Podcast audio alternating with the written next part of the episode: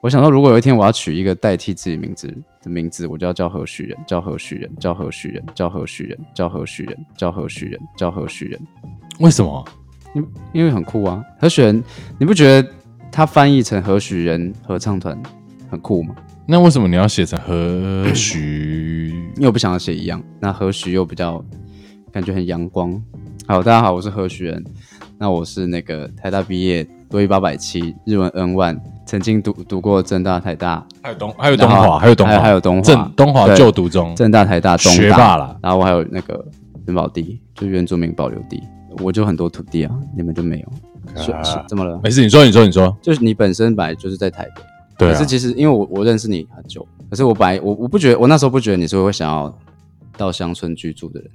那是什么什么契机让你想要说哎？你就从台北放也也不到放弃，你目前也没有到放弃一切啊，就是说放弃一些东西，然后选择说到花莲移居。其实你这中间的过程好像蛮快，你没有没有没有，我讲很久哎，就是你讲很久，因为我这这这四五六年就是很常来花东旅游，然后嘴巴上都会跟人家说，就回去或者是遇到亲朋好友就会说，哎，花莲台东这很漂亮，我想要住在那边这样。所以其实大家好像都一直以为我已经，而且因为我习惯可能放的社群上的照片，就是比如说我在台北干嘛，我就不会特别拍。可是来花莲或台东玩的时候，就会拍照放上去。就有一些人一直以为我其实一直住在这边。大概从三四年前就有人说：“哎，你不是已经搬家吗？”我好像是被逆移居了，就是因为大家一直觉得我已经移居了。我想说，哇，他木已成舟，那我是不是真的移居一下？要不然很尴尬，就是人家都觉得，哎，陶一娟好像一直在讲说他要搬家，然后他也常照片都在那个，就怎么死赖着不走这样。最主要的是，我觉得现在大家其这一辈的人都会遇到一些生活的瓶颈，尤其是你本来可能不是很呃稳定的工作，或是不是很。不是想要就是循规蹈矩的生活的，大概到三十到三十五岁的时候，可能会有一个关卡嘛，就就好像你也是在差不多这个区间，三十岁左右决定来返乡嘛，走正规工作路线那种，所谓想象。其实我觉得甚至甚至不是正规路线，应该是到这个年纪，差不多你第一个会遇到是，如果你的父母还健康健在的话，嗯，大概他们都要超过七十岁所以会开始思考。抚养的问题，然后第二个是你身边人可能以前的国高中同国高中的同学都，甚至有一些大学同学也都，当然这个价值观是因人而异了，就是不是每个人都需要，可是可能哎很多人都成家立业有小孩啊这些这些下一个阶一个不同的阶段这样，那当然一开始也会觉得说哎这也就别人的选择，这没有什么一定要怎样，可是可能慢慢的想就觉得哎。那如果我们这个阶段我们要做一些改变，可以做什么事情？因为常常说花东好像住得很爽，我就想说，那我来移居好了。可是那时候完全不知道干嘛，就本来只是想要。移居就是真的去种东西。我本来是想说，我就去租一块田。我本来想说，我就租一块 田，就真的是退隐这样，就是去种田。你要你要你要变这个念头大概有七天，没有没有。我我问我长这么老，我一来就是老农哦。对，我一出道就横空出世老农这样。对，我本来想要就是你还想了七天哦？没有这个对，差不多差不多。就是后来我就上网就查了一下，我发现哎呦，种东西不容易啊，就对，好像不太容易。我连至少一笔资本够撑你。种完这些东西，对，才有办法。至少死过一轮，这样嘛？就是觉得，哎，反正就是先移居看看这样子。那可是呢，我不想要是随意的选一个地方移居，就我想要先知道我有什么事可以做，再选我要去哪里。可能我的个性啦，如果今天是别的人，我觉得是会不一样。但我我觉得，如果我移居去台东，我可能天天就很穷的。嗯，对。可是我觉得这当然是看地方跟人，因为台东也很大，也有不同的乡镇，然后大家也在做不一样的事，所以也很难。以偏概全了，然后再来也是因为我看到台东比较多资源聚集的，可能是在一些原住民的团体或者是一些部落的文化的保存跟发扬上。那我我不是这个身份的人，所以要去做一些什么事，好像有一个门槛。嗯，所以就开始问人家有什么事可以做。那刚好那时候服饰服饰他们就是有什么陈佩云啊，啊，你说咖啡店？对对对对对，然后他们那一群。然后台北的朋友也有介绍，像什么洪文啊，嗯，就已经在花莲这边的一些人，艺文。艺文圈的人，嗯，然后大家都讲到什么牛里，这样就是贵协会，哎、贵司贵贵司。司贵司。避避会嘛，避讳，比你的避会，我的贵司，对，然后诶、但你那时候是先跟我同事联络，我我我记得是谁带我来，还是谁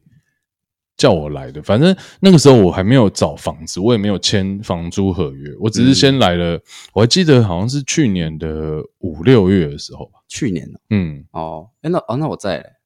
你应该在。对啊，每次就去什么嗯，其那种什么甄选报告啊，什么什么的，甄选面审、嗯面试，我都会讲说，我觉得这是解决困境的方法，就是要移动啊。因为我是认真这样觉得，就是呃，不管是你心灵上的移动，比如说职业的什么斜杠啊、多元收入啊、多工处理啊，嗯，或者是实体的移动，比如说移居啊、返乡啊，就像你这样。嗯我觉得其实这会给你一个能量动，就以物理来说，移动就会有动能嘛，那你就会去做一些，因为有这个能量在你身上，你总是要做一些事，不管那是什么，这样，但你就会去做一些事。那有了这个事，才有可能会有一些改变的。那你觉得现在你移移居到这个丰田，嗯，有提供你什么往下的能在这边工作，就就继续去，因为你本来应该不是做跟这一块相关的工作，就是来这边之后在贵司、嗯，才开始做，可能跟社区，我们应该说什么社区营造，对，还是他没有办法？因为他其实就社区营造就包山包海啊，其实嗯，就是你应该是到这边才接触这个工作。蛮幸运的。其实一开始在就做社区营造，可以进到一个在花莲算是嗯蛮有规模、蛮有资源，然后他做事情是比较有条理的啦，有一个规定跟规则在的，规范在的。因为是可以看到大家有讨论过哪些规范你要去遵守，但因为做社区这种东西本来就是要比较弹性，就是那个规范虽然是写出来，但是还是偶尔会有一些弹性。可是我觉得很好，就是协会这边因为已经做了很久了，所以你你它是有一种你可以慢慢的带上去，就是你可能刚进来就是帮忙计划，可能到后来可能过了一年多，你就开始自己接计划，自己接标案，是有一个让你成长的曲线，你可以看到自己有慢慢在成长，而不是说你一进来可能就要让你做一些你你觉得你做不到的事情。所以我觉得蛮幸运，是一开始进来就可以进到这样子一个协会。就那你现在做这些，就在贵司工作这样子，那你对于现在国发会或者是现在的所谓地方创生，对啊，对啊，你的想法是什么？地方创生哦，对啊，这不是一定不用消音嘛，指名道姓都没有关系。有什么好？没有啊，那个就是就大家就是在学日本的，但其实本来就已经在做啦。然后，可是你把这个名字弄得很像蛮日本的，就就很潮，然后就开始很多北部的社造明星。可是现在台湾不是越来越多人像你这样返乡，或像我这样移居吗？然后大家不是也都会做跟地，就是必然会，因为你不无论是真的实际投入社区营造工作，或者是开一个咖啡店，或是开一个书店什么，应该说我没有否认那些人，而是啊，反正大家都只会看到那些人。我是这种感觉啊。我们这可能像我们协会就比较很多人是在做比较扎根的真正照护，或者说的领班、啊。欸可是那是不是因为他们说的地方创生是关乎你要创造生意，或者是你要创造商业模式，就是对他们这要有一个可以永续营，他他们因为他们对他们来说永续永续营运好像是很重要的事情。就是要一个就是要有人生育啊，生育的话，我觉得其实两个路线都是很重要，就无论是可能 B 贵司做的，或者是他们提的，嗯。但是我因为我现在蛮常感受到他商们在业模式的，就他们常常会他们在提的应该是希望可以更像社某种社会企业，或者是嗯。有一个自己可以营运的模式，因为你不可能一直靠公部门的资助，大部分的团体啊，可能有些可以，可是很多可能就是光是写一个案子，然后要审查，然后要履销核销，然后要结案什么的，其实是很劳神费力的嘛。